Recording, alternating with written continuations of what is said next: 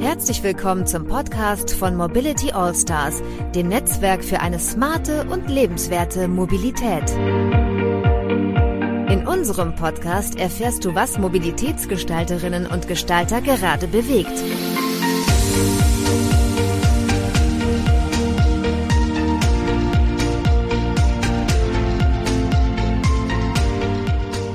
Ja, hallo, herzlich willkommen. Mein Name ist Tobias Pusch und das hier ist Folge 17 des Mobility All Stars Podcast. Ich bin nur einer der Hosts und der andere Host, das ist der Christoph Wernicke. Hallo Christoph. Ja, hallo zusammen. Für alle diejenigen, die Mobility All Stars noch nicht kennen, ähm, vielleicht noch ein, zwei Worte zu uns. Ähm, wir sind ein gemeinnütziger Verein, der dazu antritt, die Mobilitätswende in Deutschland, Österreich und der Schweiz zu beschleunigen, um so die Lebensqualität und Standortattraktivität zu steigern. Wer noch mehr über uns erfahren möchte, ist gerne eingeladen, uns zu besuchen auf unserer Website www.mobility-allstars.com. Ja, und das war vielleicht noch kurz gesagt, der Christoph Wernicke ist auch der Vereinsvorsitzende. Das heißt, er hat hier ein, ein richtiges Amt und spricht in offizieller Mission. Ja, ähm, ein Thema heute, das wir behandeln, das Thema heute, das wir behandeln. Wir reden ja gerade in unserer Miniserie über die Bausteine der neuen Mobilität. Und da haben wir jetzt ein Thema, das erstmal vielleicht gar nicht so auf der Hand liegt, ähm, woran man gar nicht so primär denkt, was aber nichtsdestotrotz total wichtig ist, und zwar die Rolle der Gerechtigkeit bei der neuen Mobilität. Und dafür haben wir uns einen Gast eingeladen und das ist die Nari Kahle. Hallo Nari. Hallo zusammen, viele Grüße aus Wolfsburg. Ja, genau, Wolfsburg, du sagst es schon. Ähm, also Nari, du bist 35 Jahre alt, verrate ich jetzt gleich mal als erstes und arbeitest in Wolfsburg für Volkswagen und du bist ja bei einer Tochter angestellt mit dem Namen Carriot. Was macht ihr da eigentlich? Ja, ist ganz spannend. Also Carrot ist ein junges Unternehmen, was wir jetzt vor anderthalb Jahren gegründet haben. Also wir haben gerade im Sommer den ersten Geburtstag gefeiert. Und wir wollen die Softwarekompetenzen im gesamten Volkswagen-Konzern bündeln und weiter ausbauen. Das heißt, wir wollen eigentlich wirklich die Plattform für das digitale Fahrzeug bauen, zusammenbringen und somit natürlich im besten Falle wirklich ein spannendes automobiles Erlebnis bieten, ja, digital, sicher und komfortabel für alle. Und ähm, also viel ich weiß, ist Carriot ja irgendwie ein Zusammenschluss aus, unter anderem ein Zusammenschluss aus mehreren äh, Abteilungen oder Sparten, die es schon vorher im Konzern mhm. gegeben hat, oder? Ja, absolut. Das war nämlich auch der Haupttreiber dahinter. Und ich glaube, ist auch total offensichtlich, warum es Sinn ergibt, dass wir natürlich die äh, jeweiligen Experten und Experten von den unterschiedlichen Marken zusammenbringen. Sprich, wir haben dann also die Softwareentwickler und Softwareentwicklerinnen von Audi, Porsche und VW zusammengebracht, mhm. um wirklich an einer Plattform für alle Marken im Endeffekt für die Zukunft dann halt auch zu arbeiten und nicht parallel zu entwickeln, was, glaube ich, total viel Sinn ergibt. Und wenn ich es richtig verstanden habe, sollte ja auch nochmal den, den Eigenanteil an der Software im Auto äh, drastisch steigern, oder? Ja, absolut. Also Softwarekompetenzen sind wahnsinnig wichtig, also gerade natürlich rund um die Autobranche. Und von daher wollen wir natürlich auch hier unser Know-how stärken und auch weiter aufbauen. Und wir sind jetzt schon wirklich ähm, sehr gut gestartet. Mal gucken, wo wir jetzt in den nächsten fünf Jahren sind. Aber in jedem Falle sind wir jetzt schon bei viereinhalbtausend Mitarbeiter, Mitarbeiterinnen oh, wow. Mhm. ähm, und wachsen auch weiterhin und haben natürlich auch jede Menge zu tun ja, in meinen Augen ist diese Sparte das neue Herzstück oder wird sicherlich das neue Herzstück werden des VW-Konzerns, aber das ist natürlich nur meine private Meinung. Ähm, du Wir bist bei, bei Carriot, bist du der Head of Strategic Programs. Ist das richtig? Ja, das Und ist korrekt. Wenn das richtig ist, was ist das? Also du, du bist für die strategische Ausrichtung zuständig. Ja, genau. Also wir sind äh, zuständig mit meinem Team um die strategische Umsetzung. Das heißt, wir schauen also wirklich, dass das, was wir uns vornehmen, an Strategie, an Programmen, an Themen, wir natürlich dann auch unterjährig erzielen. Das heißt, das ist jetzt nicht der Job, wo ich mich am beliebtesten mache, denn wir schauen natürlich auch unseren Kolleginnen und Kollegen ganz schön auf die Finger und mhm. stellen natürlich sicher, dass wir die Meilensteine erreichen, dass die Programme geschafft werden und wenn nicht, warum nicht? Da sind wir auch ziemlich streng. Das heißt also wirklich ein Programmmanagement ähm, um sicherzustellen, dass wir die vielen, vielen Aufgaben, die wir haben, dann auch gut umgesetzt kriegen. Und du bist eine Doktorin, habe ich gesehen. Äh, worüber hast du denn deine Doktorarbeit geschrieben?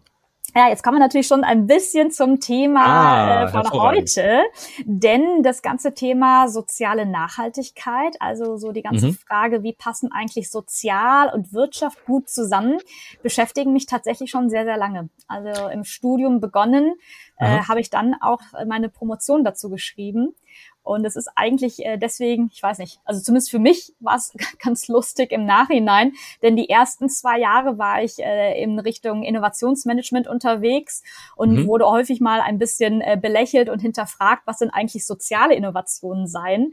Und mhm. dann so im dritten Jahr nahm das Thema immer mehr Fahrt auf und da hieß es dann auf einmal, ja, Nari, du machst doch da was mit sozialen Innovationen. Aha. Sag doch mal.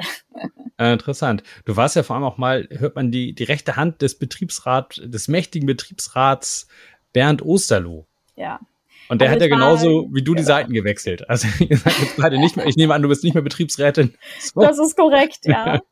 Das ist absolut korrekt. Also ich muss aber sagen, äh, mir ist es anfangs auch tatsächlich sehr schwer gefallen. Ähm, das war eine Chance, mit der ich gar nicht gerechnet hatte und ich war eigentlich felsenfest davon überzeugt, äh, nicht äh, zum Volkswagen-Konzern zu gehen und erst mhm. recht nicht auf die Betriebsratsseite, weil mir das mhm. sehr fremd war mhm. Ähm, und ich eigentlich ein ganz anderes Angebot vorliegen hatte in einem Tech-Unternehmen. Aber ich habe dann gedacht, okay, ich mache das mal, um mal für mich in einen komplett anderen Kontext zu gehen, wo ich noch nicht weiß, wie ich mich fühlen werde, wo ich nicht weiß, ob ich alle mhm. Themen kenne.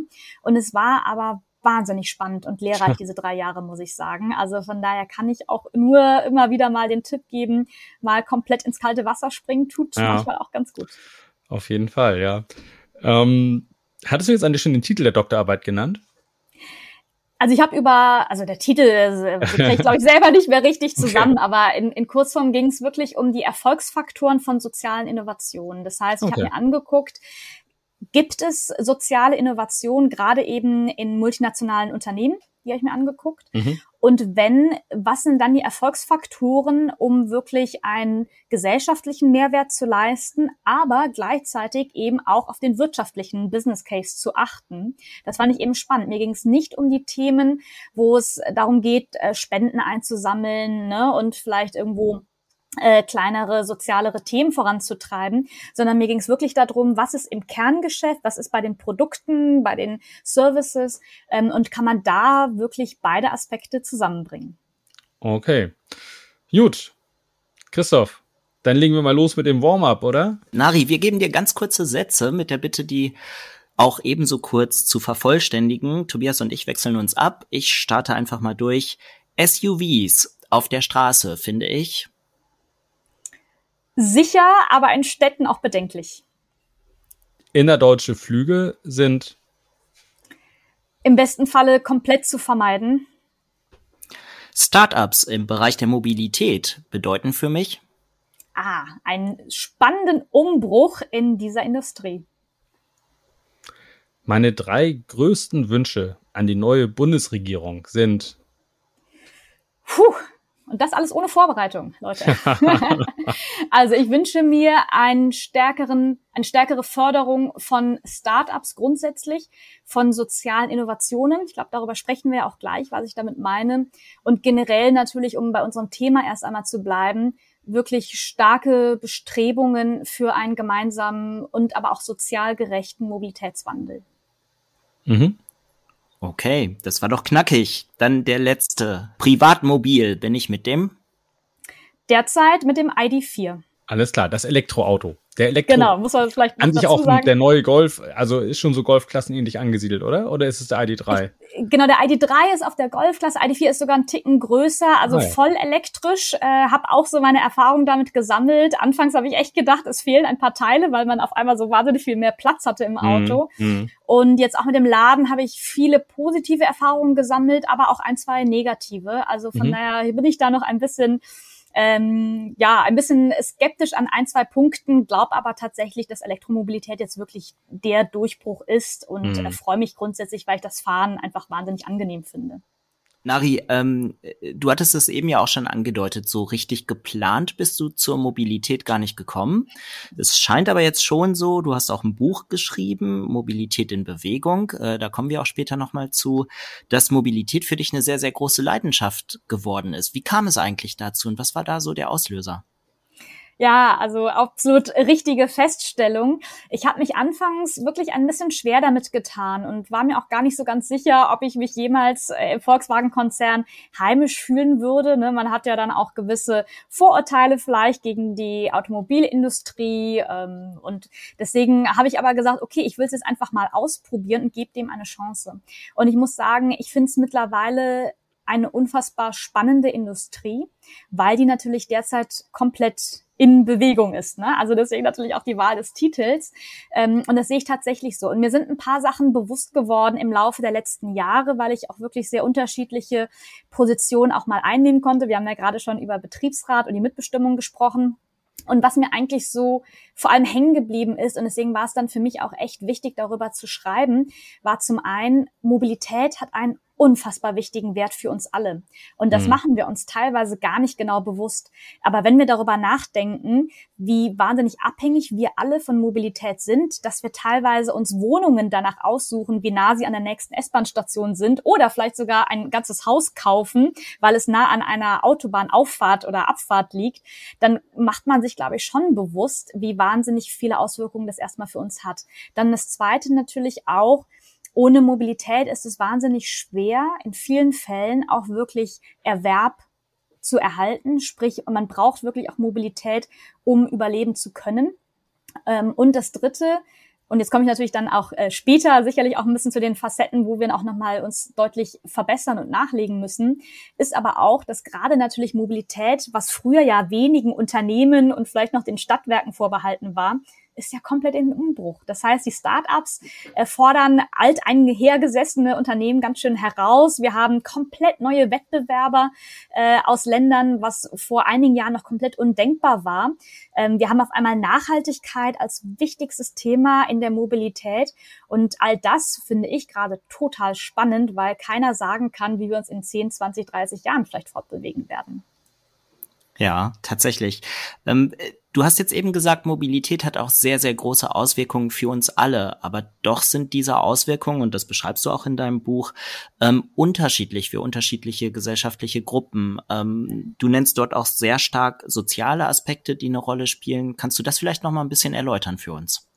Ja, absolut. Also was mich, und das war vielleicht auch so ein bisschen der Anlass überhaupt für das Buch, weil ich wollte jetzt nicht unbedingt ein Buch schreiben, sondern mir ging es tatsächlich um einen Aspekt, der mir zu kurz kam und es hat mich ehrlich gesagt eigentlich fast ein bisschen gestört. Und zwar, ich bin erstmal sehr happy, dass das Thema Nachhaltigkeit jetzt wirklich komplett im Bewusstsein ist zum Thema Mobilität. Das heißt, man findet es in allen gefühlt äh, größeren Unternehmensstrategien wieder und auch im Volkswagen-Konzern. Ich glaube, das ist ja kein Geheimnis, ähm, hat es mittlerweile so eine Wichtigkeit. Alles wird darauf ausgelegt, dass wir die Nachhaltigkeitsziele jetzt erfüllen können. So, jetzt kommt aber mein Aber ich hatte das Gefühl zunehmend, egal ob ich mir die Strategien von Unternehmen angeschaut habe oder aber auch die öffentlichen Diskussionen und Debatten zu dem Thema, dass wir eigentlich fast immer Nachhaltigkeit mit der ökologischen Nachhaltigkeit gleichgesetzt haben. Jetzt will ich natürlich überhaupt nicht argumentieren. Natürlich ist der Klimaschutz unfassbar wichtig und sollte definitiv auch an vorderster Stelle stehen. Gar keine Frage. Einhaltung auch der Klimaziele. Ich fand es nur schade, dass dann eben die zwei anderen Aspekte, die es ja auch gibt bei der Nachhaltigkeit, und das ist nun mal die soziale und auch die ökonomische Nachhaltigkeit, dass die komplett vergessen wurden in meinen Augen. Ja. Und ich wollte zumindest dafür werben, dass auch die wichtig sind und dass wir die nicht ganz vergessen dürfen. Und das war so der, der Grund eigentlich, warum ich da einen Appell zu sagen wollte, um zu sagen, zum einen, die Aspekte sind wichtig, zum zweiten, es passiert aber auch schon ganz schön viel. Es gibt tolle Menschen, die an den Themen arbeiten. Es gibt super spannende Innovationen, die es aber dann vielleicht nicht immer in den gleichen Fokus schaffen, wie die, die halt auf die ökologische Nachhaltigkeit einzahlen. Ja, tatsächlich. Die soziale Teilhabe fordern wir auch bei unserem äh, Positionspapier von Mobility Allstars. Du hast allerdings äh, auch hier noch sehr prominente Unterstützung gewonnen. Ähm, das Vorwort zu deinem Buch hat äh, Friedensnobelpreisträger Professor Yunus geschrieben. Wie kam es denn eigentlich dazu? Also ich bewundere ihn und seine Arbeit schon sehr, sehr lange. Natürlich eben gerade auch durch die Forschung, die ich äh, im Rahmen der Promotion gemacht habe. Und deswegen habe ich mich natürlich sehr gefreut, dass wir dann jetzt auch im Rahmen ähm, der letzten Jahre äh, immer weiter auch kennengelernt haben und wir uns da auch wirklich sehr gut, ähm, ja, zu den Themen Mobilität und Nachhaltigkeit auch verständigen konnten, weil er natürlich ein sehr prominenter Verfechter dafür ist, die Nachhaltigkeitsziele einzuhalten und gleichzeitig aber natürlich genau diesen Blick auf die soziale Gerechtigkeit und er guckt natürlich vor allem weltweit ähm, nicht zu verlieren. Und das passt halt ganz gut, weil es gibt diesen anderen Aspekt, nämlich die 17 Nachhaltigkeitsziele. Ich weiß nicht, ob das allen bekannt ist, aber das sind eben Ziele, die von den Vereinten Nationen erarbeitet worden sind und von fast allen Ländern dieser Welt auch anerkannt worden sind, um einen Beitrag ähm, zum Thema Nachhaltigkeit bis 2030 zu leisten. Und da ist ein Aspekt, den finde ich ganz interessant. Es gibt also diese 17 sehr globalen Ziele, aber es gibt auch viele Unterziele. Und bei dem Ziel Nummer 11, wo es um nachhaltige Städte und auch Gemeinden geht, steht explizit geschrieben. Und nochmals, das haben fast alle Länder dieser Welt hm. unterschrieben und sich dazu committed. Da steht, man möchte bis 2030 den Zugang zu sicheren, bezahlbaren, zugänglichen und nachhaltigen Verkehrssystemen für alle ermöglichen. Oh. Für, ja, für alle. alle. ist natürlich ja? ein ordentlicher Anspruch. so, und, und das finde ich halt schon wichtig. Und die beschreiben auch, was heißt denn für alle? Ja, ich überspringe jetzt mal ein paar Worte. Äh, mit besonderem Augenmerk auf den Bedürfnissen von Menschen in prekären Situationen, Frauen, mhm. Kindern, Menschen mit Behinderungen und älteren Menschen. Und das finde ich ganz interessant, weil ich glaube, das ist schon sehr klar hier formuliert, was die Erwartungshaltungen sind. Und dann muss man natürlich ein bisschen matchen, wie weit sind wir denn, was das angeht. Na, wir haben, wir haben auch noch neun Jahre Zeit. Hey, ja. ähm, 2030 also, war das, ne? Also wirklich ganz schön knackig und vor allem, du schilderst das, das ja auch ganz gut. Mobilitätszugang ist ja letztendlich, ja, wie gesagt, Gerechtigkeit. Da geht es um Zugang mhm. zum System oder zu verschiedenen Systemen. Da geht es darum, dass ich eine Arbeit haben, mich ernähren kann. Da geht es darum, dass ich Gesundheitsangebote wahrnehmen kann, dass ich mich überhaupt erstmal, dass ich ein Bildungsangebot wahrnehmen kann. Und ähm, ich glaube, das fällt oft unter den Tisch. Denn ja. wie du auch aufzeigst, es gibt ja noch ein anderes Extrem der Mobilität. Das eine Extrem ist vielleicht das, wo es ums Überleben geht oder um die Basisbedürfnisse und das andere Extrem ist Reisen, Mobilität als Lifestyle, um was auszudrücken. Vielleicht sogar Reisen als Statussymbol. Und Tobias, und, ich würde sogar noch einen dritten Aspekt ergänzen. Äh, mhm. wenn wir an Fernbeziehungen denken, keine Fernbeziehung mhm. könnte ohne Mobilität funktionieren. Also es ja. hat unfassbar weitreichende Aspekte, aber ja, es sind genau die Punkte, äh, weswegen, glaube ich, kaum jemand ohne Mobilität sein kann. Und wir deswegen natürlich berücksichtigen müssen, wie wir hier über Gerechtigkeit und Verteilung sprechen. Das hat damit zu tun, wie alt natürlich die jeweilige Bevölkerungsgruppe ist. Ne? Stadt, Land ist natürlich ein Thema. Ähm, Einkommen ist ein Thema. Ähm, zunehmend vielleicht auch das Thema nach äh, Geschlechtern ist vielleicht auch zunehmend ein Thema. Also es sind ganz viele unterschiedliche Aspekte, wenn es um das Thema Gesellschaft und Mobilität geht. Ich habe das damals erstmals erlebt, diese, diese soziale Fragestellung auch, die war mir damals noch gar nicht so bewusst, als ich vor, ich glaube, fünf Jahren mal eine Story gemacht habe zu damals noch My Taxi. Ja. Und ähm, jetzt heißt sie, glaube ich, Free Now, wenn mich nicht alles ja. täuscht. Und da habe ich auch mit der, mit der Taxi-Innung natürlich telefoniert und die haben gesagt, naja, also schön und gut, aber was machen die? Das ist so ein bisschen so, die nehmen sich die, die Touren raus der Leute, die irgendwie mit Handy und App und so super umgehen können, aber die ganzen Rentner haben halt ein ja. Problem. Und das ist natürlich auch ein, auch ein wichtiger Faktor. Und du schilderst das ja auch, dass es immer auch darum geht, irgendwie, hast du sogar ein eigenes Beispiel, wo, wie gerade im ländlichen Raum zum Beispiel ältere Leute auch dieses System überhaupt nutzen können. Denn das eine ist ja zu sagen, wir haben eine ganz tolle Lösung gefunden. Das andere ist, dass die Leute überhaupt kapieren, wie das funktioniert. Ne? Absolut. Also da komme ich auch ein bisschen zu dem Punkt, der mir wirklich sehr wichtig ist. Wir können über ganz viele spannende technologische Innovationen ja. sprechen. Ja ohne die Akzeptanz in der Gesellschaft werden sie die meisten Fälle über nicht fliegen. Hm. Und das ist gar nicht so einfach, ne? weil jetzt sprechen wir natürlich auch immer mehr über autonomes Fahren. Ja, jetzt haben wir da einen, ein neues äh, Gesetz, was jetzt ja auch für nächstes Jahr dann in Kraft tritt, so dass wir auch wirklich zunehmend autonomes Fahren im Regelbetrieb jetzt ja auch pilotieren können. Mhm. So, das heißt aber noch lange nicht, dass die Menschen das akzeptieren. Ja. Und das hat ganz unterschiedliche Gründe. Das kann damit zu tun haben, Vielleicht mit dem Alter, ja, muss es aber gar nicht. Es gibt ja auch wirklich Leute, die haben gar keine Lust, sich das Steuer buchstäblich aus der Hand nehmen zu lassen. Ja, es gibt ja. einfach Menschen, die sehr, sehr gerne fahren und überhaupt nicht äh, sich selbst und das Leben ja ein, einem Code oder einer Maschine auch anvertrauen möchten. Und ich will einfach nur darauf hinaus: Es gibt wahnsinnig unterschiedliche Bedürfnisse, es gibt wahnsinnig unterschiedliche Ansprüche an Mobilität und wir müssen einfach schauen, dass wir sie möglichst natürlich alle berücksichtigen können und nicht so sehr so eine One-Size-Fits-All-Lösung, ja, immer mit den digital affinen Leuten im Stadtzentrum von hm. Hamburg oder Berlin oder genau. München im Blick und alle anderen klammern wir mal aus, weil das ist für mich wirklich eine Gerechtigkeitsfrage. Du bezifferst das ja sogar, ne? Also wie viel Prozent wohnen überhaupt in Städten bis, ich glaube, 100.000 Einwohner oder so gehst du. Und dann, ich glaube, der weitaus größte Teil der Deutschen lebt nämlich anders. Also Pi mal Daumen, glaube ich, kann man sagen, ungefähr die Hälfte der Menschen in Deutschland leben nicht in Großstädten, sondern in mhm. kleineren bis äh, ja wirklich sehr sehr kleinen äh, ländlichen Räumen. Ja, mhm. und da ist einfach ein komplett anderes Mobilitätsverständnis, was man eingehen muss und worauf man natürlich äh, gucken muss, welche Lösung man findet. Aber da, Christoph, äh, ich will noch, noch kurz eine Frage stellen, damit ich auch jetzt mal durch, also nicht durch, aber dann halte ich auch mal den Mund. Aber eine Frage, die mir dazu eingefallen ist, Nari, und zwar an diesem Beispiel der Rentner. Also ja. es ist ja auf der einen Seite sagt man, hey, man muss irgendwie alle mitnehmen, gerade im ländlichen Raum. Ich wohne im ländlichen Raum, kann ich total verstehen. Also ähm, das gilt zum Beispiel auch für junge Leute, auch die musst du irgendwie mitnehmen. Also ein Zehnjähriger, der hat vielleicht noch gar kein Smartphone, mit dem er da irgendwie seinen On-Demand-Cab rufen kann. Trotzdem habe ich mir gedacht, ja, alle mitnehmen, im wahrsten Sinne des Wortes, also sowohl in dem Auto mitnehmen, aber auch sozusagen gedanklich oder von der, von, vom Zugang her mitnehmen, ist eine tolle Sache. Aber es widerspricht doch auch irgendwo der Startup-Logik. Denn wenn ich eine Sache irgendwie erstmal so lange umkreise, bis wirklich jeder dieses mhm. System nutzen kann, dann vergeht ja zumindest ohne Ende Zeit und man verbrennt Geld und man muss nochmal in die Schleife und nochmal. Das ist doch überhaupt nicht Startup-Logik. Startup-Logik ist doch, ich baue hier ein MVP und dann äh, machen wir es nach und nach besser. Verstehe ich absolut. Und ich glaube, genau da ist natürlich die Balance echt wahnsinnig schwer. Ne? Ich sage jetzt mal, auf der einen Seite merken wir natürlich schon, Mobilität ist jetzt einfach auch mittlerweile ein spannendes Geschäftsfeld geworden für Investoren, Investorinnen. Ja. Ähm, und von daher gibt's auch immer mehr Startups und da wird dann natürlich geguckt, inwiefern man hier einen großen Mehrwert schaffen kann finanziell. Mhm. Wenn das natürlich zur Folge hat, und jetzt bin ich wirklich mal ein bisschen ketzerisch, ich hoffe, ihr seht mir das nach, ähm, da wenn es zur Folge hat, dass wir natürlich wir sogar, dass du das bist. ja, ja. also wenn es bedeutet, dass wir Scooter überall stehen haben, die nicht eingesammelt werden, die in mhm. Flüssen mhm. und in Parks und sonst wo enden. Das gleiche auch mit äh, Sharing, also Bike-Sharing beispielsweise. Muss jetzt ja nicht nur die Scooter sein. Ich will jetzt nicht auf die Scooter. Ich fahre ganz gerne Scooter übrigens mhm. so.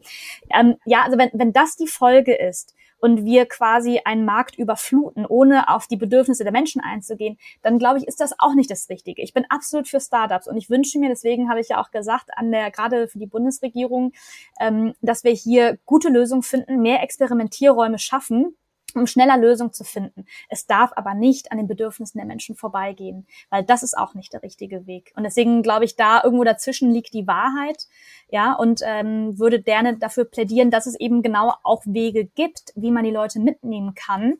Ähm, und ich verstehe, ne, man kann es nicht komplett perfekt machen, aber es gibt einige mhm. Beispiele, finde ich, die ich auch ein bisschen im Buch aufzeige, die zeigen, dass es auch funktioniert. Und das sollte schon die richtige Motivation sein, meiner Meinung nach. Vielleicht auch die Rolle der Gesetzgebung, da ein Anreizsystem zu setzen. Absolut. Mhm.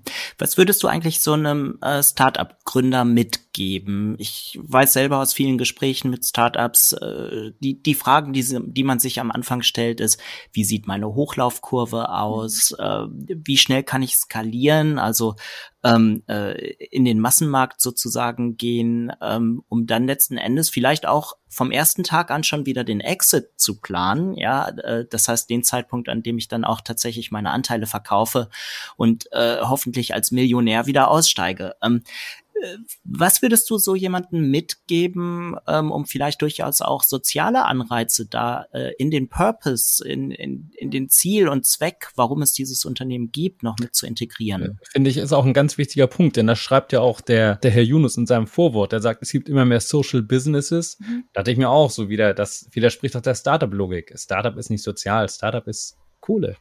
Oder? Oder ja, nicht? Also Oder? Da würde ich natürlich gerne widersprechen, denn es gibt, und das finde ich eigentlich ganz spannend, jetzt wirklich seit einigen Jahren schon zu sehen, einen zweiten Strang an Startups, nenne mhm. ich das jetzt mal. Und äh, natürlich gibt es viele Menschen, die auf der Suche sind nach einer Unicorn-Idee, wie auch immer, ja, mit, mit äh, allem, was dazugehört. Aber es gibt eben auch daneben, und das ähm, ja, gibt es mittlerweile einen eigenen Begriff, ja, also die Unicorn-Startups und es gibt mhm. die Zebra-Startups. Mhm. Und die Zebra-Startups sind tatsächlich diejenigen, die genau so wie Professor Yunus es eben denkt und wie ich auch versucht habe, einige der Beispiele eben zu benennen, die versuchen, auf soziale und auf wirtschaftliche Aspekte einzugehen. Denn nur weil man etwas Soziales und für die Gesellschaft etwas Gutes tun möchte, heißt es ja nicht, dass man damit kein Geld verdienen kann. Im Gegenteil. So, und, und das finde ich halt eben das Spannende daran, weil ich bin davon auch überzeugt. Also der Professor Yunus sagt immer ein Beispiel, was ich eigentlich äh, ganz gut nachvollziehbar finde. Denn er sagt, wenn man was Gutes tun möchte und Geld spendet, dann hat man immer eine Abhängigkeit. Ja, das heißt, wenn sich die Unternehmensstrategie ändert von, von dem, der gerade Geld gibt oder die Interessen sich verändern oder was auch immer, dann ist es schlecht, weil dann hat man die Abhängigkeit und im Zweifel gibt es dann den Geldfluss nicht mehr und dann hm. liegen Projekte brach. Und das sieht man auch immer wieder leider im, im Bereich der Entwicklungszusammenarbeit, dass genau solche Projekte dann eben gestoppt werden oder nicht weiterlaufen. Wenn mhm. du aber dahingegen, und das ist ja das, was er sagt, und das ist genau der Gedanke von den Zebra-Startups, die gleichen Prinzipien als Unternehmer und Unternehmerin anwendest und daraus dann versuchst, einen sozialen Gedanken wirtschaftlich profitabel zu machen, dann hast du im besten Falle ein Geschäftsmodell, was sich selber trägt und was anhalten kann. Ja.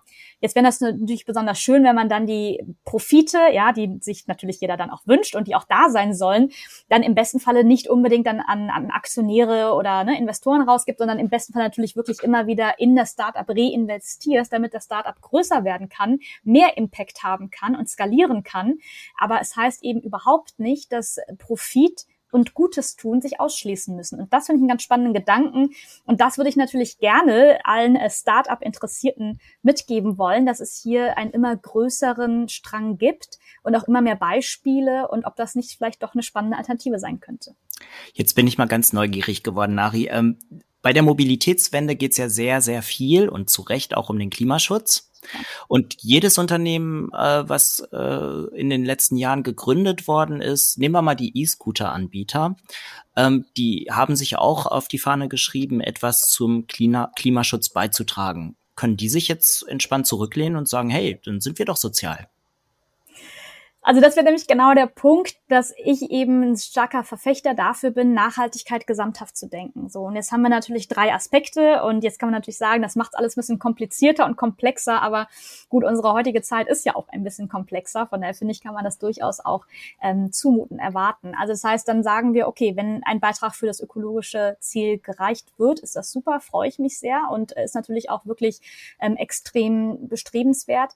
Trotzdem kann man natürlich auch nochmal auf die soziale Seite schauen. Und da würde ich einfach mal fragen, wie sieht's dann aus mit den Mitarbeitern und Mitarbeiterinnen? Ja, gerade eben das Einsammeln von Scootern, das Aufladen, äh, das Holen, ja. Versicherung und Haft, ja, gerade wenn es eben dann doch eher auf, auf selbstständigen Basis ist. Stichwort Gig Economy, ne?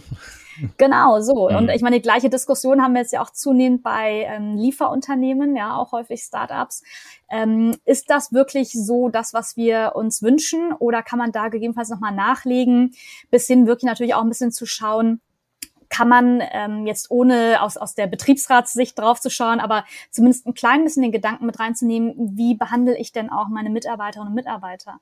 Ja, also ja, ist es auch eine Kultur, wo man äh, ja ein bisschen langfristiger planen kann, ähm, dass man vielleicht auch nicht unbedingt da zu sehr in eine Hire-and-Fire-Mentalität kommt. Ähm, und da gibt es natürlich schon auch einige erschreckende Beispiele, wo dann auch wirklich in Videocalls anonyme Entlassungen ausgesprochen sind, selbst in Zeiten von Covid-19 2019, wo es natürlich vielen Unternehmen sicherlich nicht gut geht, glaube ich, gibt es andere Wege, um das Ganze menschlicher und sozialer zu machen. Wann gründest du denn eigentlich dein Startup dann? Das ist ja an sich, also ist auch an sich komisch, dass du im Konzern bist, oder? Oh, ich mache mir natürlich einige Gedanken, aber ähm, erstmal finde ich schon spannend und jetzt will ich natürlich nicht sagen, dass Carrot ein Startup ist, der mit viereinhalbtausend Mitarbeitern und Mitarbeitern, das ist natürlich schon ganz schön groß. Aber das jetzt mal mit aufzubauen, finde ich schon sehr spannend. Ähm, für mich ist das eine extrem besondere Situation, die es so nicht häufig geben wird. Von hm. daher äh, ist es für mich sehr spannend und ich lerne viel. Was ich nochmal ganz spannend fand, ein Gedanke, der ja total logisch ist, so, aber den man trotzdem auch gar nicht so so oft beleuchtet beim Thema Mobilität, ist ja die Frage nach dem Bedürfnis hinter dem Mobilitätsanlass. Wenn man nicht gerade so wie ich zwei kleine Söhne hat, dann ist nämlich die Mobilität an sich am selten, also nur ganz selten der Grund, warum man sich in so ein Ding reinsetzt. Äh, die kleinen Jungs fahren halt gern Bus, aber also ich zum Beispiel nicht so. Und äh, dann ist es ja meinetwegen die Fahrt zum Arzt. Meinetwegen sogar auch äh, eine Reise. Aber letztendlich muss man ja fast auch immer die Frage denken, ob man dieses Angebot nicht genau andersrum denken kann, oder? Also muss ich eigentlich zum Arzt fahren Oder wenn ich nicht mobil bin, kann der Arzt nicht zu mir kommen. Und selbst bei einer Reise, wenn man mal ein bisschen in die Zukunft schaut, kann man auch sagen, muss ich eigentlich noch auf die, auf die Malediven fahren? Oder ist das vielleicht irgendwann nochmal vorstellbar, dass man das Ganze in einem virtuellen Raum abbilden kann, diesen Urlaub? Ist das auch ein, auch ein wichtiger Gedanke so äh, bei diesem ganzen äh, Thema, um das du dich drehst? Also finde ich absolut. Und das sind eigentlich zwei Punkte, die sich dahinter verbergen. Für uns vielleicht sogar drei. Für mhm. uns war es bislang immer sehr, sehr geradlinig. Also ich würde fast sagen, wir haben Mobilität immer sehr starr wahrgenommen. Ne? Im Zweifel ist man jeden Tag unter der Woche, hat man den gleichen Weg genommen, den gleichen Transportmittel und hat nicht weiter groß nachgedacht, weil das war mhm. so. Mittlerweile ist es natürlich schon so, ich habe am Anfang schon gesagt, Mobilität wird vielseitiger, wird bunter, es sind mehr und mehr Akteure mit dabei. Und das führt natürlich schon auch dazu, dass man selber darüber nachdenken kann, ob eigentlich die bislang gewählte Mobilitätsform auch die beste für mich war. Ja. Ja, und da kann man natürlich schon darüber nachdenken, was ist mir eigentlich wichtig? Will ich ja möglichst schnell unterwegs sein, möglichst komfortabel, möglichst kostengünstig? Will ich mich vielleicht dabei einfach ein bisschen mehr sportlich betätigen, weil mir sonst vielleicht die Zeit fürs Fitnessstudio fehlt? Möchte ich neue Menschen kennenlernen? Also man merkt, die Mobilitätsoptionen werden immer vielseitiger. Das finde ich mhm. mal ganz spannend. Das heißt, man kann also auch darüber nachdenken, ob man vielleicht die eigene Mobilität verändern möchte. Das andere ist, jetzt haben wir schon ein bisschen über ländliche und städtische Mobilität gesprochen. Gerade natürlich im ländlichen Raum ist es ja durchaus interessant, darüber nachzudenken, ob man wirklich alle Leute zu, genau wie du es beschrieben hast, den jeweiligen Bedarfen hinfährst oder ob du nicht das, was man braucht, zu den Menschen bringt. Mhm. Und da sind natürlich schon ein paar ganz interessante Entwicklungen. Ja, also nur mal ein paar Stichworte. Telemedizin, da sind natürlich gerade sowas wie Telemedizinbusse total interessant. Ähm, weil es natürlich da jetzt, und das hört man ja auch immer wieder, gerade was das Thema Ärzte, Ärztinnen in ländlichen ja, Regionen genau. geht, hm. nicht unbedingt äh, ja mehr gibt. Ähm, aber halt auch Einkäufe, ja, Supermarkt, ne? Also da kann man sich, glaube ich, schon einiges vorstellen, wie man vielleicht auch kluge Angebote gerne mit digitaler Unterstützung auch dorthin bringen kann, wo die Menschen sind. So, und der dritte Punkt ist dann aber auch, und das ist genau natürlich die richtige Ableitung, die ich jetzt auch so treffen würde, dass man natürlich insgesamt stärker hinterfragen kann, muss ich als Mensch überall hin? Oder mhm. aber ist es nicht auch möglich, eben vieles virtuell oder sogar digital, mobil, kann man ja schon fast sagen, durchzuführen? Und da hat natürlich gerade Covid äh, sicherlich hier einen Beitrag dazu geleistet, dass man eben doch viel mehr virtuell machen kann. Und ähm, dass sich dadurch die Arbeitswelt sicherlich sehr stark verändern wird, ist, glaube ich, uns allen sehr bewusst. Ähm, und ob sich das dann auch auf Reisen Konferenzen äh, ja. ne, und auch weiter entfernte Meetings auswirken wird, wäre spannend. Definitiv. Aber wichtig finde ich, dass du das ja auch jenseits von Videokonferenz denkst, sondern du redest von Avataren. Das ist schon schon der nächste Schritt. Das ist also, es, es ist virtuell, aber es wird auf eine Weise von der Anmutung her wahrscheinlich viel physischer noch werden. Und das muss wahrscheinlich das Ziel sein, denn sonst wird wahrscheinlich immer was fehlen. Man wird es nur so als 1B-Möglichkeit wahrnehmen. Jedenfalls fand ich den Gedanken sehr spannend, denn du redest ja, wenn man so möchte, auch über die Abschaffung von Mobilitätsanlässen und das hört man in der Mobilitätsbranche natürlich vergleichsweise selten. Ist aber natürlich ein guter Grund. Ja, also ich glaube schon sehr fest daran, dass sich unsere Mobilität komplett verändern wird. Und nur weil man es an einigen Punkten reduziert, gehe ich jetzt nicht davon aus, dass jetzt ähm, wir dann direkt äh, Schwierigkeiten haben werden, die Autos zu füllen. Ich bin mhm. weder gegen das Auto oder gegen andere Verkehrsmittel, um Gottes Willen, sondern im Gegenteil, ich möchte, dass wir davon wegkommen zu sagen, es ist das Auto gegen das Fahrrad, gegen den Scooter, gegen die Fußgänger, sondern es muss einfach vielseitiger werden. Wir müssen alle Verkehrsmittel gemeinsam mitdenken und aufhören, von so einem Gegeneinander zu sprechen. Ich glaube, man merkt einfach immer mehr, jetzt ne, kann ich einmal, im, im, im Business würde man sagen, es gibt einfach unterschiedliche Use Cases, ja, und die müssen wir dann halt alle auch abbilden. Hm. Du sprichst mir so aus der Seele, weil äh, genau das, diese Schwarz- und Weiß-Diskussion, wir, wir treten bei Mobility Allstars ähm, auch dafür an, mehr in eine sachorientierte Diskussion zu kommen. Und wenn man über die Mobilitätswende spricht und was wir ja jetzt gerade tun, Mobilitätsanlässe vielleicht auch zu reduzieren, Erreichbarkeiten nochmal zu hinterfragen, ähm, dann kommt man, glaube ich, an Paris nicht vorbei. Und du äh, schreibst in deinem Buch auch über Anne Hidalgo, äh, der Bürgermeisterin äh, von Paris, für diejenigen, die sie nicht kennen, ähm, und ihrem Konzept der 15 Minuten Stadt. Magst du uns da vielleicht noch mal ein, zwei Sätze drüber erzählen? Ja, also ich glaube, es gibt momentan mehrere Beispiele, gerade im europäischen Umfeld, wo wirklich eine ganz starke Mobilitätsveränderung, ja, also wirklich eine Transformation auch zu sehen ist, ähm, die alle in eine etwas ähnliche Richtung deuten. Also man sieht es auch in Barcelona oder in Kopenhagen.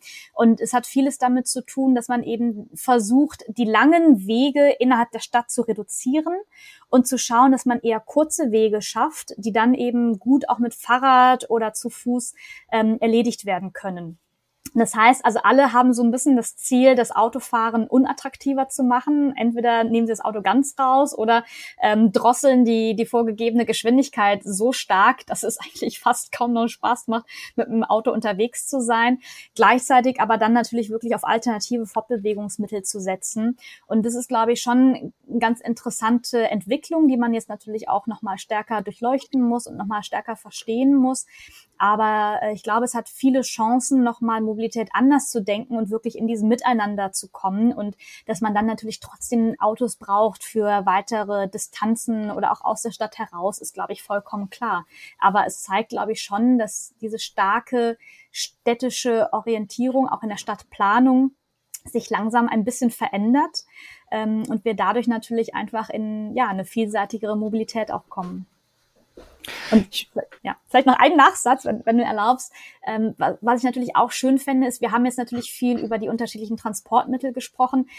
Was glaube ich jetzt, und jetzt komme ich, schlage ich nochmal den Bogen zurück zu dem Nachhaltigkeitsziel Nummer 11. Was natürlich schön wäre, ist dann auch wirklich nochmal auf alle Teile der Bevölkerung zu schauen. Ne? Alle Menschen mit den jeweiligen unterschiedlichen Vorlieben, ja, also Menschen, die nicht Auto fahren können, aber auch nicht wollen, vielleicht auch nicht dürfen.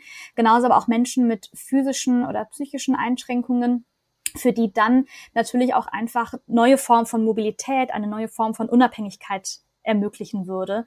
Und ich glaube, dass das total spannend wäre, wenn wir Mobilität so denken, ne? weil wenn wir halt eine sagen, ähm, wir haben wirklich barrierefreie Zugänge oder auch Rampen für bestimmte Transportmittel, dann ist das natürlich super für Menschen, die in einem Rollstuhl sitzen, aber genauso auch Menschen, die einfach viel Gepäck haben, ja, oder mit Family unterwegs sind.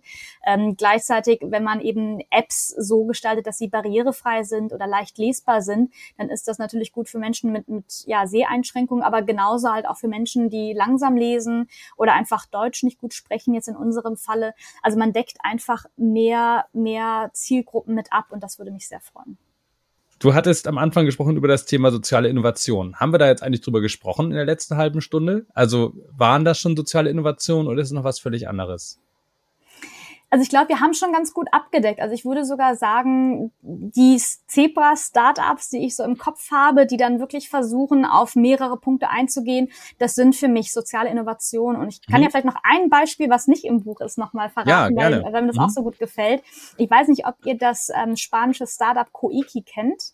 Nein. Das finde ich ganz toll deswegen, äh, bei denen geht es um das Thema letzte Meile. Und die letzte Meile ist ja gerade beim ja. Thema ähm, Transportdienstleistungen, also das Tragen von Austragen von Paketen, bekanntermaßen die schwierigste, die teuerste, ähm, nämlich wenn es dann wirklich darum geht, von den Paketzentren hinzukommen, die letzten Meter bis zum Endpunkt äh, beim Wohnhaus. Und die haben ein Unternehmen gegründet schon vor einigen Jahren, was eben halt auch nach den Social Business Prinzipien funktioniert, von dem Professor Muhammad Yunus. Und die gehen zum einen sehr stark auf die ökologische Nachhaltigkeit Nachhaltigkeit ein, indem sie halt nur E-Fahrzeuge nutzen oder sehr stark auf zu Fuß oder äh, E-Fahrräder setzen.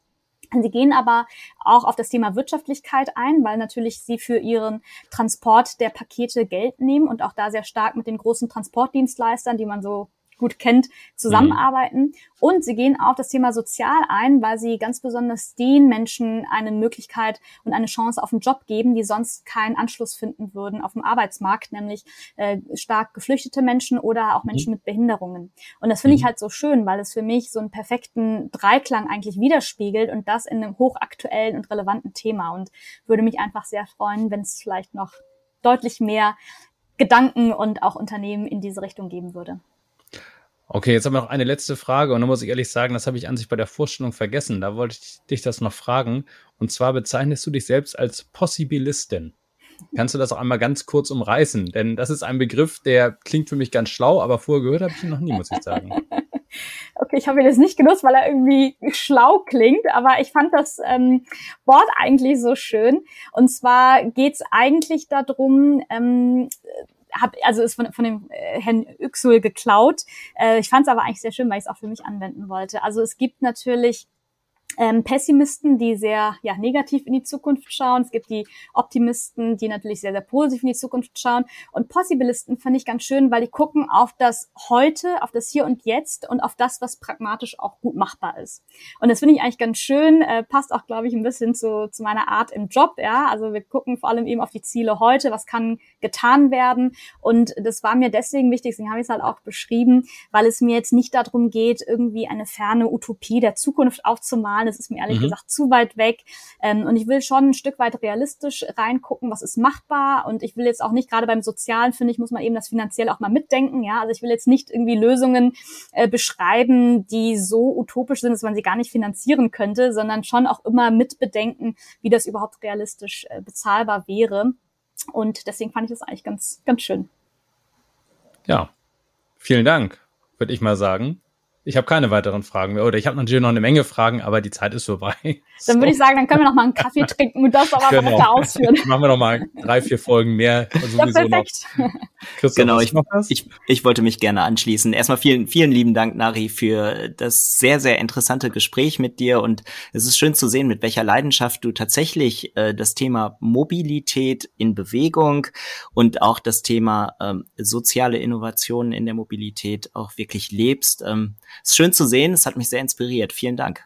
Das freut mich. Ganz herzlichen Dank für die Einladung und ähm, bin mal gespannt, was wir noch so sehen werden. Oha.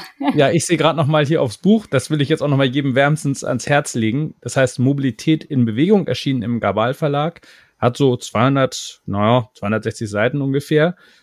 Kostet äh, 25 Euro. Unsere Freunde in Österreich zahlen wie immer einen kleinen Tick mehr, 25,80 Euro. Schweizer Preis steht natürlich nicht drauf aber ähm, sei jedem ans Herz gelegt. Denn ich finde, es ist auch, also das, das würde ich auch gerne noch mal kurz anmerken, das ist ähm, sehr, ja, wie soll man sagen, es ist eine gute Mischung, finde ich, aus aus ähm, Komplexität, aber auch Reduktion von Komplexität. So, also man kann es gut lesen, es ist gut segmentiert und unterteilt. Man kann auch mal irgendwie nur ein Kapitel lesen, wenn man gerade nicht so viel Zeit hat. Das ist ähm, ja gut gut aufnehmbar, ohne dass es banal ist. Also das hast du gut gemacht, würde ich mal sagen. Ich habe es zumindest gern gelesen und konnte es auch gut lesen. Und ich sage ganz ehrlich, ich bin eigentlich kein Bücherfreund.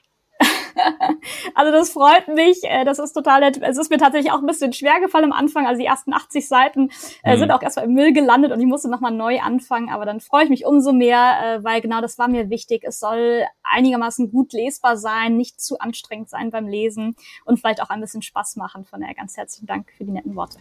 Ja, vielen Dank, Nari. Ganz herzlichen Dank und dann wünsche ich euch einen schönen Abend. Ja, danke. Dankeschön. Ebenso. Ciao. Ciao.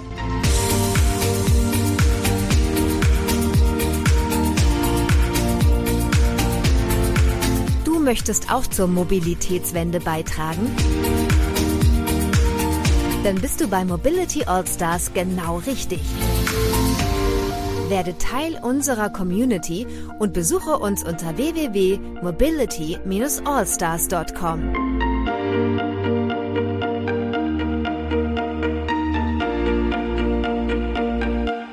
Dieser Podcast wurde produziert von Wortlieferant.de